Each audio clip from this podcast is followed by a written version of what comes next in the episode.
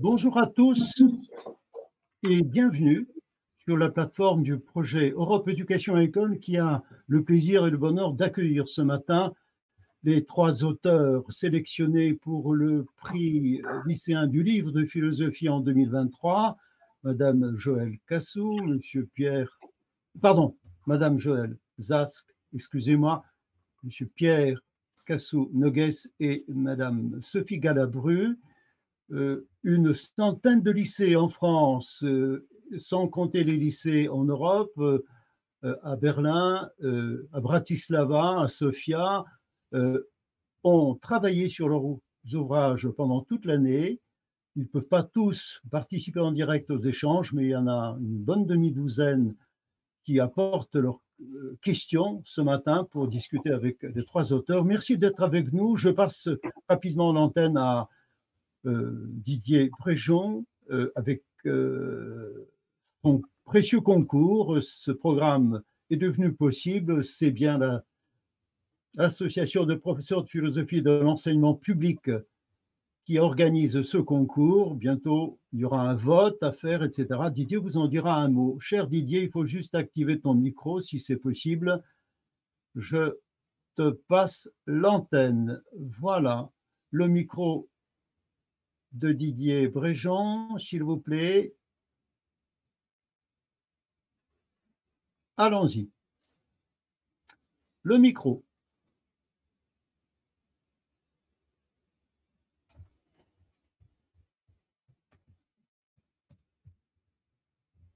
Didier, Didier le micro.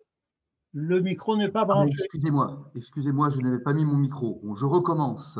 Oui. Et euh, comme j'ai coupé les haut-parleurs, je, n'entends plus rien. mais c'est pas grave. Nous sommes réunis donc aujourd'hui à l'occasion de la huitième édition du prix lycéen du livre de, philosophie. Je précise que ce prix est créé à l'initiative de l'APEP, l'association des professeurs de philosophie de l'enseignement public. Je remercie Cheslov Michalewski de permettre l'organisation de cette visioconférence il faut louer son investissement et le temps qu'il passe à vérifier euh, la connexion de, chacun.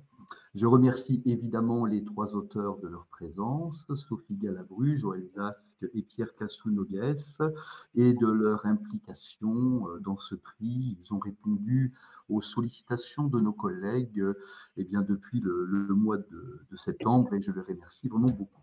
Merci à tous les collègues et leurs élèves d'être présents ce matin. 105 lycées ont signalé leur, participation au prix cette année, ce qui est un record. Alors, je rappelle que les élèves peuvent voter euh, jusqu'au 15 juin. Chaque élève vote pour le livre euh, de son choix. Chaque voix compte et ce sont les professeurs qui me transmettront donc le résultat des votes de, de leurs élèves. Le résultat du vote sera publié le 16 juin.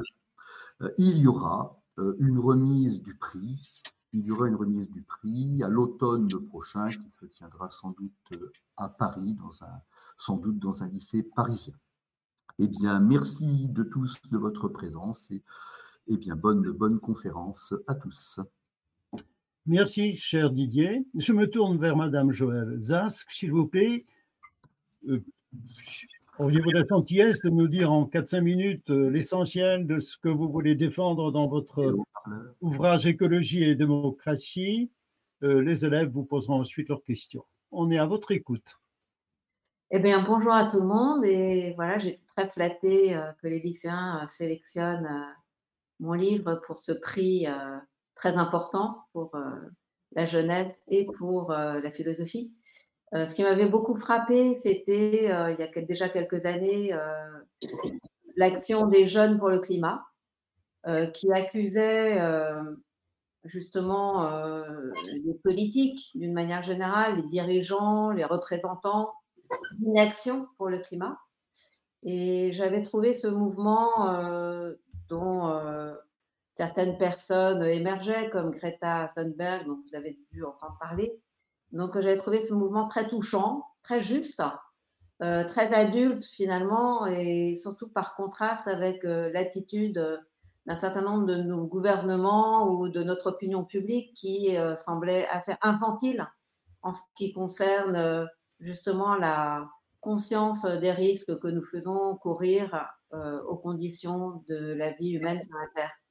Et je pense qu'il y a effectivement, enfin, je ne dirais pas qu'une responsabilité pèse uniquement sur le, les épaules des jeunes, mais que très clairement, euh, euh, disons que les, les, jeunes ont, je ne dirais pas qu'ils ont un rôle à jouer, mais qu'ils ont une forme de lucidité où ils pourraient développer des formes de lucidité, des formes d'imagination, des formes d'inventivité, des formes de création, des formes de vie ensemble euh, qui permettent euh, de nous sortir euh, finalement de l'ornière dans laquelle on semble s'être empêtré depuis très longtemps. C'est un peu ça l'objet de ce livre, c'est de dire que les méthodes démocratiques, si vous voulez, c'est-à-dire des méthodes qui font droit à chacun d'entre nous, des méthodes qui donnent la parole à chacun d'entre nous, des méthodes qui permettent la participation de chacun en son nom propre, euh, participation euh, par l'intermédiaire de laquelle il va d'ailleurs réaliser quelque chose de sa personnalité, c'est cela qui permet en fait, euh, qui ouvre la porte vers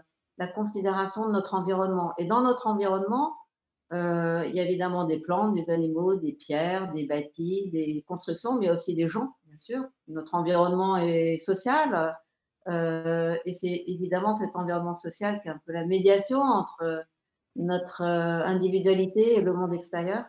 Donc, euh, je pense que c'est euh, justement la démocratie qui permet de réaliser, euh, disons, cette présence à soi du monde extérieur, de notre environnement, en même temps qui permet d'y vivre quelque chose qu'on a en propre, sans pour autant, bien sûr, le détruire.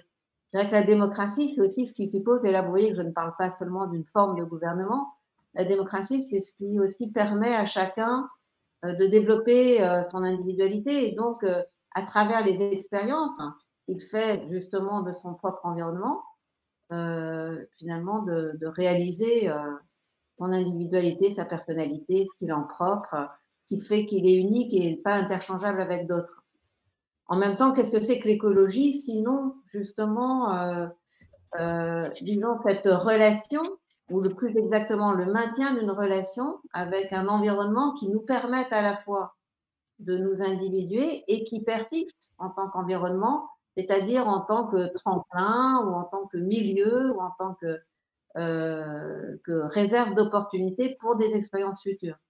Donc évidemment, euh, tout ça est très dynamique. C'est ça que j'ai voulu montrer aussi. Il y a une, euh, disons, des relations extrêmement dynamiques puisque l'environnement est euh, ce quelque chose d'incroyablement changeant et en même temps nous-mêmes, dans la mesure où nous parcourons notre histoire de vie, nous sommes changeants également. Et donc c'est dans la rencontre entre des formes de changement et des natures de changement différentes que, finalement se, se fait euh, le lien entre, à mon avis, euh, des formes de vie politique très ouvertes et tolérantes et et un équilibre euh, du milieu dont on a euh, intrinsèquement besoin. Donc voilà, je pense que de toute façon, vous avez étudié le livre, euh, donc je peux m'arrêter là et, répondre aux questions des uns et des autres dans la mesure, le mieux possible, je veux dire. Merci beaucoup, madame. Je me tourne vers les élèves d'Emmanuel Bardot, s'il vous plaît. Est-ce que vous pouvez présenter votre question euh, par l'intermédiaire d'Anaël ou de Maëlys Je ne sais plus. L'antenne est à vous, allez-y. Donc euh, bonjour et merci de répondre à nos questions. Donc dans votre ouvrage, euh, vous dites que la démocratie participative permet de lier l'écologie et la démocratie. Pensez-vous que tous les citoyens se sentiront vraiment concernés par la démocratie participative? Et quelles seraient les solutions ou les moyens pouvant être envisagés pour les inciter à y prendre part? Merci. Euh, oui? Est-ce que je peux ajouter en même temps une deuxième question? Ah, Vas-y. Je peut-être bien qu'on réponde comme ça. Euh, Allons-y. Au tac au tac, si c'est possible, parce que ça, ça me permet d'être plus percutant peut-être. Allez-y, je vous en prie. Euh, oui, bah, merci beaucoup de cette question. Euh, il y a des moyens assez simples de changer de focal, de changer de, disons, de position, de changer de manière de se tenir sur la Terre. C'est un peu le titre de mon dernier livre d'ailleurs, Comment se tenir sur la Terre, qui vient de paraître. Et la manière la plus simple de le faire, c'est euh, de se mettre les mains dans le cambouis, c'est-à-dire de sortir de la salle de classe, par exemple, d'aller dehors, de regarder.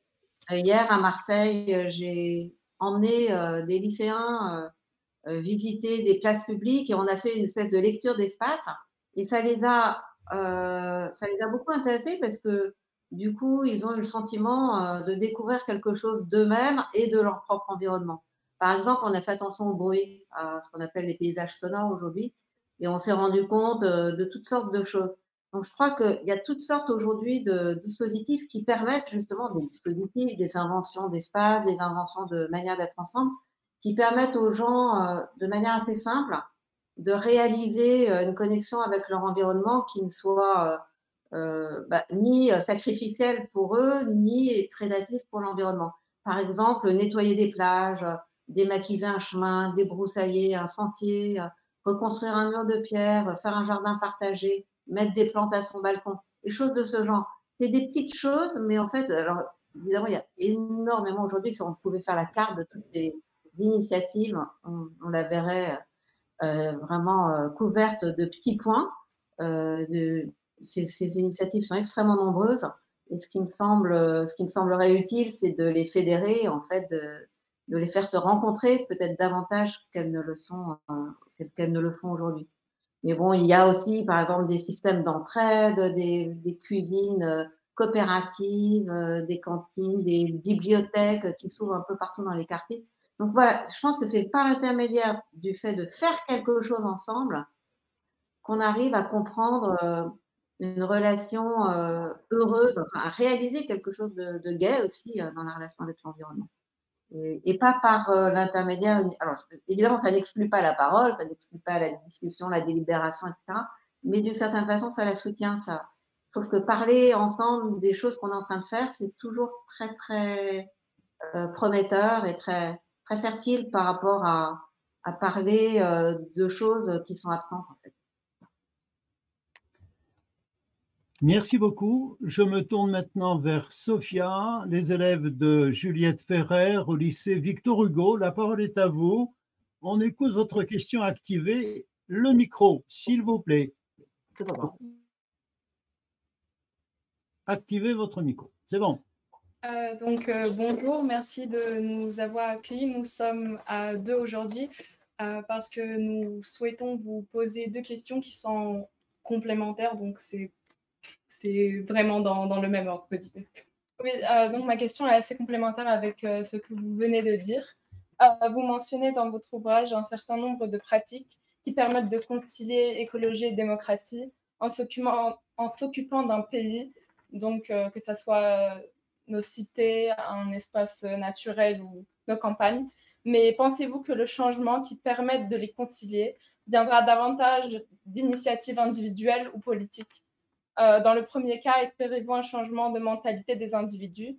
Et qu'est-ce qui vous euh, permet de penser de cette façon? Et euh, dans, le second cas, comment envisagez-vous cette transition de notre démocratie représentative à une démocratie plus participative? Et donc, pour la deuxième question, vous soutenez que nos démocraties ne sont en réalité pas de véritables démocraties parce que non participatives et non frugales, euh, comme devrait l'être à vos yeux une véritable démocratie. Euh, comment pensez-vous que sera résolue la question de la consommation afin que puisse naître une nouvelle culture démocratique écologique qui embrasse la frugalité sans penser l'écologie comme une pénible restriction? Merci, Madame. Alors, en fait, ça fait beaucoup de questions euh, dans les deux. je vais essayer de, répondre rapidement. Euh, je dirais que par l'intermédiaire des expériences dont j'ai parlé tout à l'heure et qui apportent euh, souvent de satisfaction, euh, je dirais que par l'intermédiaire des expériences dont j'ai parlé tout à l'heure, qui apportent des signes, s'il vous plaît, coupez votre micro, s'il vous plaît. S'il vous plaît. Raphaël s'il vous plaît.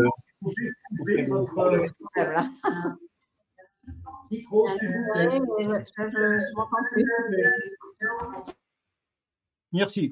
Voilà. Voilà, alors je vais reprendre parce que ça, on dirait qu'il y a une superposition. Donc, euh, je dirais oui, par, par l'intermédiaire effectivement de, des initiatives dont j'ai parlé, on change de point de vue, y compris de point de vue politique.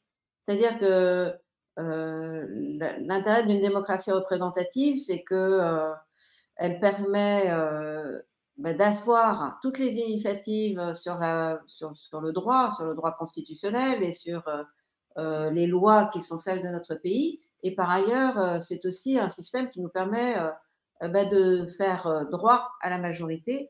et par conséquent, ce qui me semble important, c'est c'est le lien qui peut être fait entre l'expérience individuelle et la manière de voter. La manière de voter est beaucoup sous-tendue, on le sait, par l'expérience individuelle. C'est-à-dire que certes, il y a des traditions électorales, d'une part, mais d'autre part, euh, disons, la répartition euh, bah de, des votes dépend beaucoup des conditions de vie, dépend beaucoup de, des expériences, des espoirs, des échecs, des, des frustrations, euh, des projets des gens. Donc, euh, euh, la question, c'est finalement, qu'est-ce qui va inciter les gens à voter pour la transition écologique? Et donc, qu'est-ce qui va les inciter aussi à sélectionner des dirigeants qui sont les porteurs de cette transition écologique? Si vous voulez, la question écologique n'est pas arrivée euh, par miracle euh, dans l'agenda des gouvernants. Elle y est arrivée. On voit bien que les gouvernements aujourd'hui, euh, je parle uniquement des, démocraties libérales, je ne parle même pas des autres régimes politiques. On voit bien que les gouvernements n'arrivent à la question écologique que, sur, que, parce que l'opinion publique les, y contraint d'une certaine façon. On voit bien aujourd'hui, par exemple, l'attitude de notre gouvernement à l'égard des glyphosates, des néonicotinoïdes ou des mécabacines n'est pas une attitude particulièrement écologique. Il faut des mouvements d'opinion publique, c'est-à-dire des citoyens, vous et moi, des manières de voter, des manières de faire prévaloir ces intérêts publics tels qu'ils ont été définis démocratiquement pour que euh, eh bien, euh, les gouvernements changent, les dirigeants, euh, quel que soit le niveau considéré, changent de mentalité, changent de manière de faire, changent, ben, disons, inversent les priorités de leur agenda. Donc, euh, je dirais qu'il n'y a pas d'opposition entre la participation et la représentation. Simplement, je dirais que la représentation, c'est un moyen au service de la participation. Euh, C'est-à-dire que la représentation nous permet euh, de nous gouverner sans un maître, nous permet euh, de, de jouir euh, de garanties quant à nos libertés, nous permet de prendre des initiatives, nous permet de nous associer les uns avec les autres, nous permet d'exprimer euh, euh, sans en être inquiété des opinions publiques et choses de ce genre. C'est cela qui permet la représentation. Mais encore une fois, c'est un moyen au service de cette, cet autogouvernement qui, qui est la, finalité, je dirais, de, la démocratie. Il en va de même quant, quant à la, la question de la frugalité. Bon, c'est un terme dont on peut discuter, mais je dirais que globalement, les, la consommation, euh, elle non plus, évidemment, n'est pas, euh, disons, une, pratique naturelle, spontanée, euh, autogénérée, etc. Il n'y a rien euh, dans la nature humaine ou euh, dans notre constitution physique qui nous pousse à consommer comme nous le faisons. Et il me semble que, justement, participer parfois à des, potagers, à des cantines coopératives, euh, à des cuisines euh, collaboratives, etc. Ça fait aussi réaliser quelque chose euh, de, euh, disons des, contraintes qui pèsent sur euh, la consommation des, des, formes extrêmement sclérosantes dans laquelle la consommation euh, c'est disons est, est, est, canalisée là à, l'heure actuelle. je pense que là aussi ça doit passer par l'expérience, c'est-à-dire que le, il ne s'agit pas de passer euh, euh, d'une consommation à une absence de consommation, une réduction de la consommation. Il s'agit complètement de changer de mode de vie. Par exemple, l'alimentation, c'est un, secteur crucial.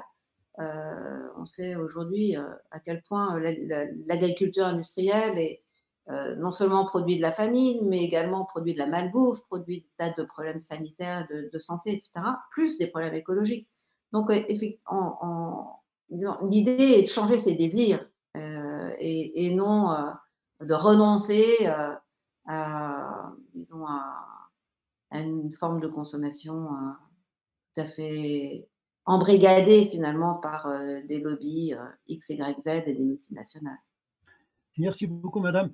Il nous reste encore 5-10 minutes d'entretien avec vous. Est-ce que je peux tenter ma chance avec Raphaël Vercher, s'il est là, pour poser très rapidement sa question, sinon je la rapporte puisqu'il me l'a adressée par écrit.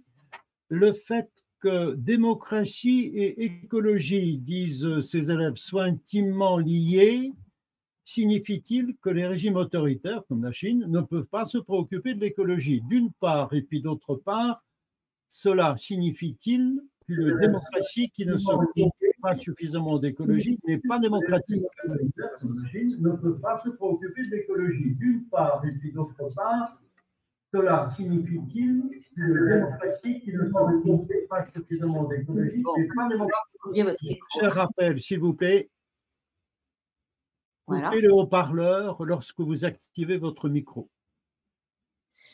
Euh, bah, ces deux questions, oui, je, réponds oui. Effectivement, euh, la Chine n'a de, de, politique euh, écologique que dans la mesure où elle a été contrainte par la masse, par les foules, c'est-à-dire à des moments où il y a eu des manifestations absolument massives face à l'intoxication que subissaient les gens dans les villes et notamment à Pékin.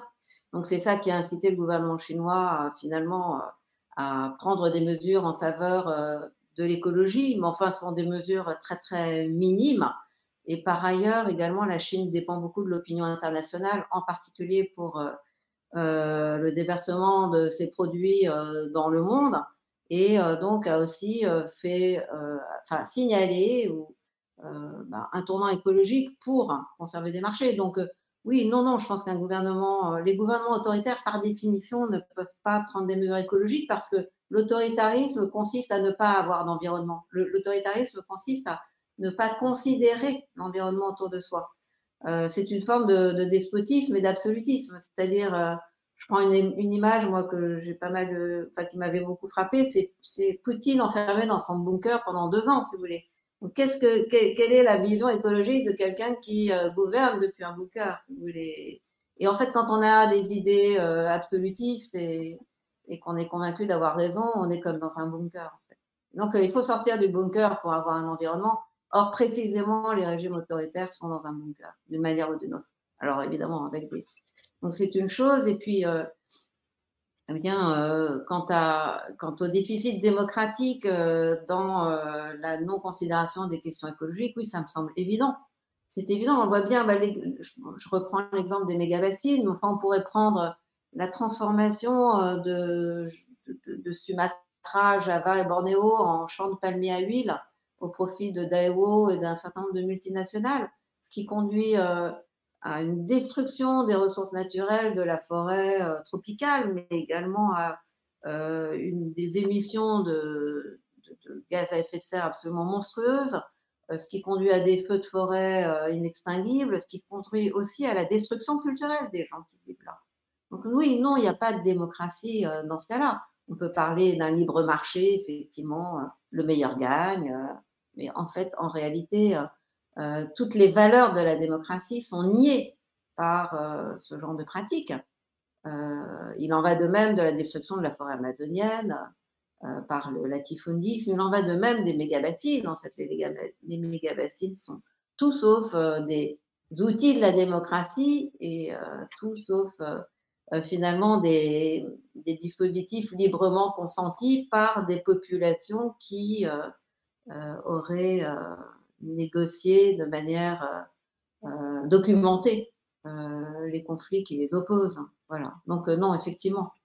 D'ailleurs, les images qu'on voit de les luttes relatives aux mégabassines prouvent bien que le régime en question, en tout cas très localement et provisoirement, est tout sauf démocratique.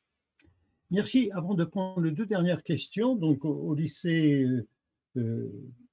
Jean Zé à Orléans et à l'Institut d'Alzon à Nîmes, je vous pose une question formulée par les élèves de Madame Emmanuelle Carlin au lycée Charlemagne à Paris sur la chose suivante. Quelle place donnez-vous à la désobéissance civile dans la lutte pour la préservation de l'environnement? Est-ce un moyen pour réhabiliter le rapport direct à la démocratie ou ce qui empêche de faire l'expérience de sa capacité d'autogouvernement? Ben, c'est les deux à la fois, effectivement. C'est, euh, la désobéissance civile est un, disons, une convention prévue par les États de droit.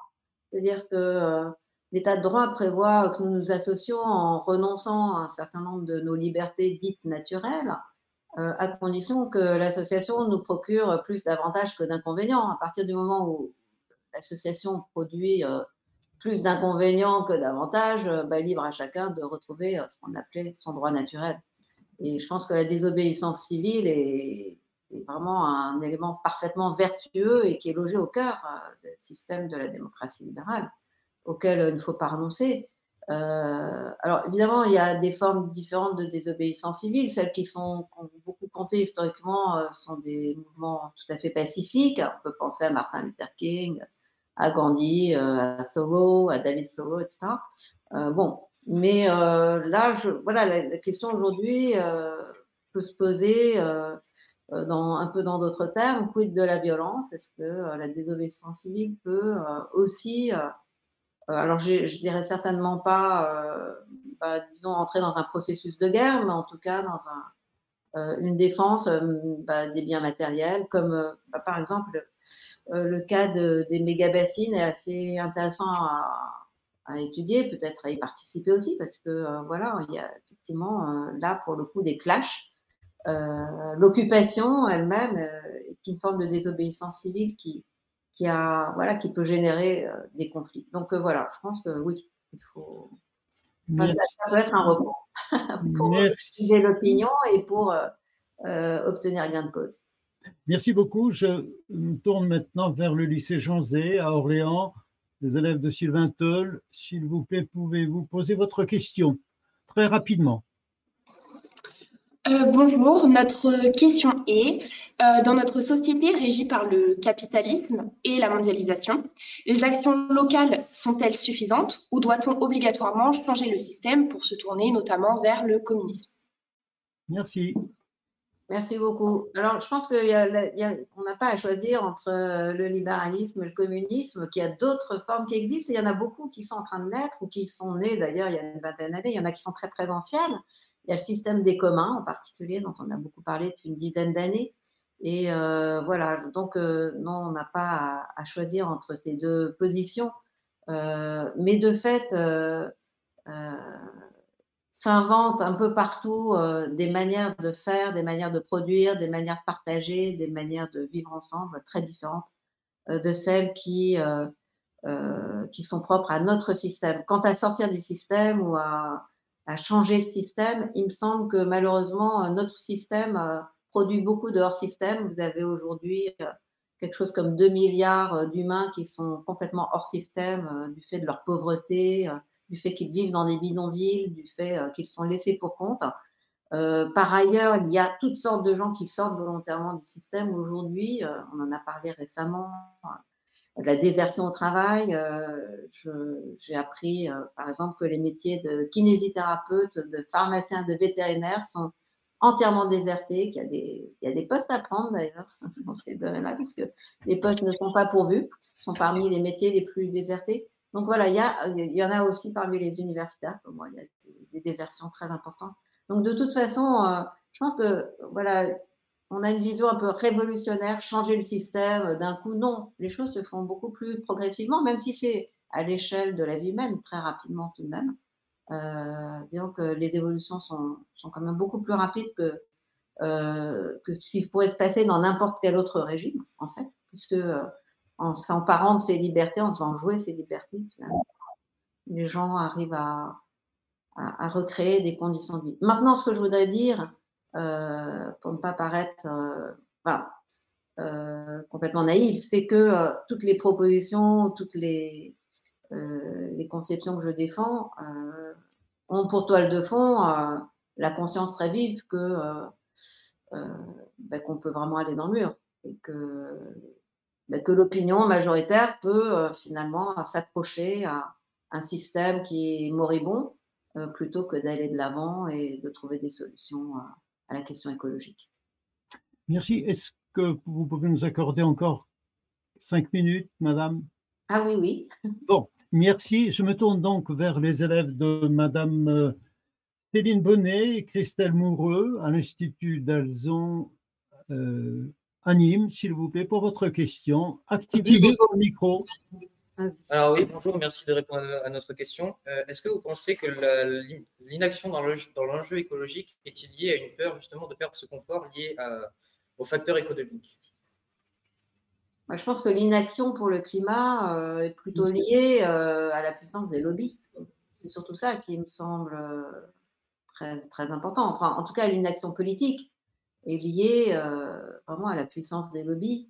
Maintenant, cette puissance des lobbies, elle s'exerce aussi vis-à-vis euh, de l'opinion publique. C'est-à-dire que, euh, bah, d'une part, je crois qu'il faudrait aussi évaluer euh, la part de mensonges qui provient du discours des multinationales. Une part de mensonges qui, bon, on, sait qu'en politique, il y a beaucoup de mensonges, mais là, je trouve que le mensonge, la dissimulation, l'invisibilisation, la manipulation des faits atteint des proportions absolument incroyables. On sait par exemple que Philippe Maurice a menti sur la dangerosité du tabac, euh, dont il, avait, disons que la firme avait déjà euh, identifié dès les années 1940 euh, en fait. en fait, on a su que le tabac produisait des problèmes pour la santé humaine extrêmement tardivement, je dirais quasiment un siècle plus tard. Donc voilà, je crois qu'il faut, il, faut, comment dire, que c'est une chose de critiquer euh, les gouvernements, euh, c'en est une autre de fragiliser ce qui reste des démocraties, et ça ferait encore autre chose que aussi euh, d'amplifier, disons, son, état de, veille, de conscience, d'étude, de documentation des, finalement des, organismes les plus gros émetteurs de gaz à effet de serre que sont justement les multinationales aujourd'hui extrêmement active. Merci. Je me permets de vous poser trois dernières questions groupées qui nous viennent des élèves de Madame euh, Marie-Agnès Cerciron à Nogent-sur-Oise, lycée Marie Curie. Donc, euh, la première question, est-ce qu'il y a, euh, d'après vous, une culture démocratique dans l'éducation nationale? Je n'en dis pas davantage. Deuxième question, est-ce qu'une démocratie participative dans laquelle les citoyens sont responsables d'un coin de terre pourra vraiment permettre de résoudre les problèmes écologiques de grande ampleur? L'épuisement des stocks de pétrole, etc. etc. Et enfin, dernière question, est-ce que l'idéal de démocratie participative et écologique est vraiment réaliste? Les citoyens auront-ils assez de temps, assez d'énergie, assez de sens de responsabilité pour l'assumer? Désolé de vous poser des questions aussi compliquées, une fine. Merci beaucoup. Euh, donc, euh, ah voilà, j'avais perdu mon stylo, là, il avait glissé, alors je n'ai pas pu noter la question. L'éducation nationale. Donc, l'éducation nationale, bah, l'éducation, par définition, est démocratique. Euh, éduquer, ça veut dire faire grandir, hein, ça veut dire faire pousser. il faudrait la distinguer de l'instruction. Or, notre école est beaucoup plus, je dirais, plus tourné ou voué à l'instruction qu'à l'éducation. Maintenant, il y a aussi une instruction démocratique, mais euh, je pense euh, qu'on aura une école vraiment démocratique lorsque on aura reconfiguré la salle de classe, par exemple. Essayez de réfléchir à ce que serait l'organisation euh, démocratique de la salle de classe, c'est-à-dire comme ça a été d'ailleurs le cas dans les écoles progressistes, l'école Fresnel, l'école Montessori notamment, où il y a vraiment une réflexion sur l'architecture de l'école, pas que la salle de classe d'ailleurs. Donc, euh, je dirais pour. Euh, ça, pourrait être une entrée, une entrée dans, la question.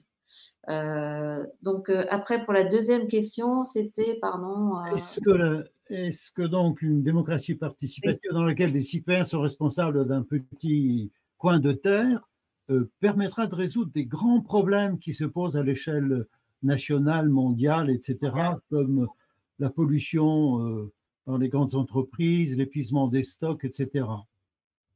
Euh, donc, euh, l'un des enjeux de mon livre, c'est de montrer aussi que la question écologique ne peut pas recevoir euh, de réponse uniquement globale que la question écologique, disons, reçoit des réponses par l'intermédiaire d'un engagement local. Alors, local ne veut pas dire, comment dire, réservé à la localité, enfermé sous cloche, idiosyncrasique, etc. Local veut dire duplicable aussi. C'est-à-dire que ce que je fais ici pourrait être fait là-bas. Comment est-ce que euh, ce que je fais euh, ici, dans mon coin, d'une certaine façon, peut être une source d'inspiration, une source euh, de, disons, une source d'inspiration, je vais dire, pour d'autres expériences qui seraient adaptées à d'autres environnements. Alors, c'est exactement de cette façon, il me semble, que fonctionne l'écologie, c'est-à-dire le fonctionnement des écosystèmes, d'une part, et d'autre part, c'est aussi de cette façon que peuvent euh, grandir des mouvements à l'échelle de la planète. Je pense à Incroyable Comestible, qui est une toute petite euh, euh, organisation à l'échelle d'une petite ville au sud de Manchester qui s'appelle Todmorden, ben, en fait, qui, a donné lieu à une indépendance alimentaire de la ville, 70% d'ailleurs, ce qui est absolument incroyable, et qui a essaimé dans le monde entier, mais sous des formes, évidemment, on ne fait pas pousser des ananas à, à Todmorden et et euh, voilà, on va donc chaque incroyable comestible qui s'est implanté dans le monde euh, s'est adapté euh, à la localité. Mais ceci étant, à l'échelle de la planète, ça représente quand même beaucoup d'efforts, beaucoup d'énergie, beaucoup de produits, beaucoup de production et beaucoup de, beaucoup de gens. et voilà, je pourrais parler de plein d'autres exemples, mais il me semble aussi que le local est le lieu de rencontre entre des disciplines, des, métiers, des intérêts, euh, des, euh, des pratiques très très différentes. J'ai écrit sur les feux de forêt, ce, qui, que j'ai trouvé très important avec le feu de forêt, c'est euh, que, enfin, je pense aux, méga feux, à ces feux inextinguibles qu'on connaît aujourd'hui, c'est que justement, pour les prévenir, on ne peut pas les éteindre une fois qu'ils sont là, mais pour les prévenir, il faut vraiment un croisement entre des chimistes, des écologues, des écologistes, des forestiers, des paysans, des éleveurs, des riverains, des touristes, etc. Sinon, on n'y arrive pas. Et ça, ce croisement, si vous voulez, cette rencontre, cette jonction ne peut s'effectuer que localement. Après, elle peut encore une fois être euh, euh, exportée euh, vers d'autres horizons. Merci beaucoup, Madame Zask, pour toutes ces réponses que vous avez apportées aux questions posées par les élèves. Je remercie également Jean-Luc Gaffard qui vient de montrer à l'écran la première page de couverture de votre livre sur donc l'écologie et démocratie. Si vous souhaitez euh, revoir ce programme en différé. Il sera disponible d'ici 3-4 jours sur notre site internet et également sur plusieurs plateformes de podcast. Euh, n'hésitez pas à nous faire part de vos commentaires ou de vos questions que je n'ai pas eu le temps de transmettre, mais je le passerai euh, à Madame Zask si elle veut bien les entendre par mail, parce que la participation est tellement importante, les complications technologiques sont de telle nature que nous n'avons pas pu tous euh, prendre toutes les questions en considération. Nous arrivons au terme de cette première partie. Vous vouliez dire, Madame, un mot? Non, mais je vous remercie beaucoup. Je suis désolée de ne pas avoir pu répondre à tout le monde, mais, euh, mais je le ferai volontiers euh, ultérieurement. Transmettra les questions. Merci. Très bonne journée à vous, Madame. Nous... Je, vous prie de m'excuser. Là, je suis obligée de vous quitter. Je vous en prie. Nous arrivons au terme donc, de cette première partie. Merci à Jean-Luc Gaffard d'avoir diffusé ce programme sur Twitch et sur Dailymotion. Après une pause d'une petite minute, nous reprendrons la deuxième partie avec euh, Pierre Cassonogues euh, sur la bienveillance des machines.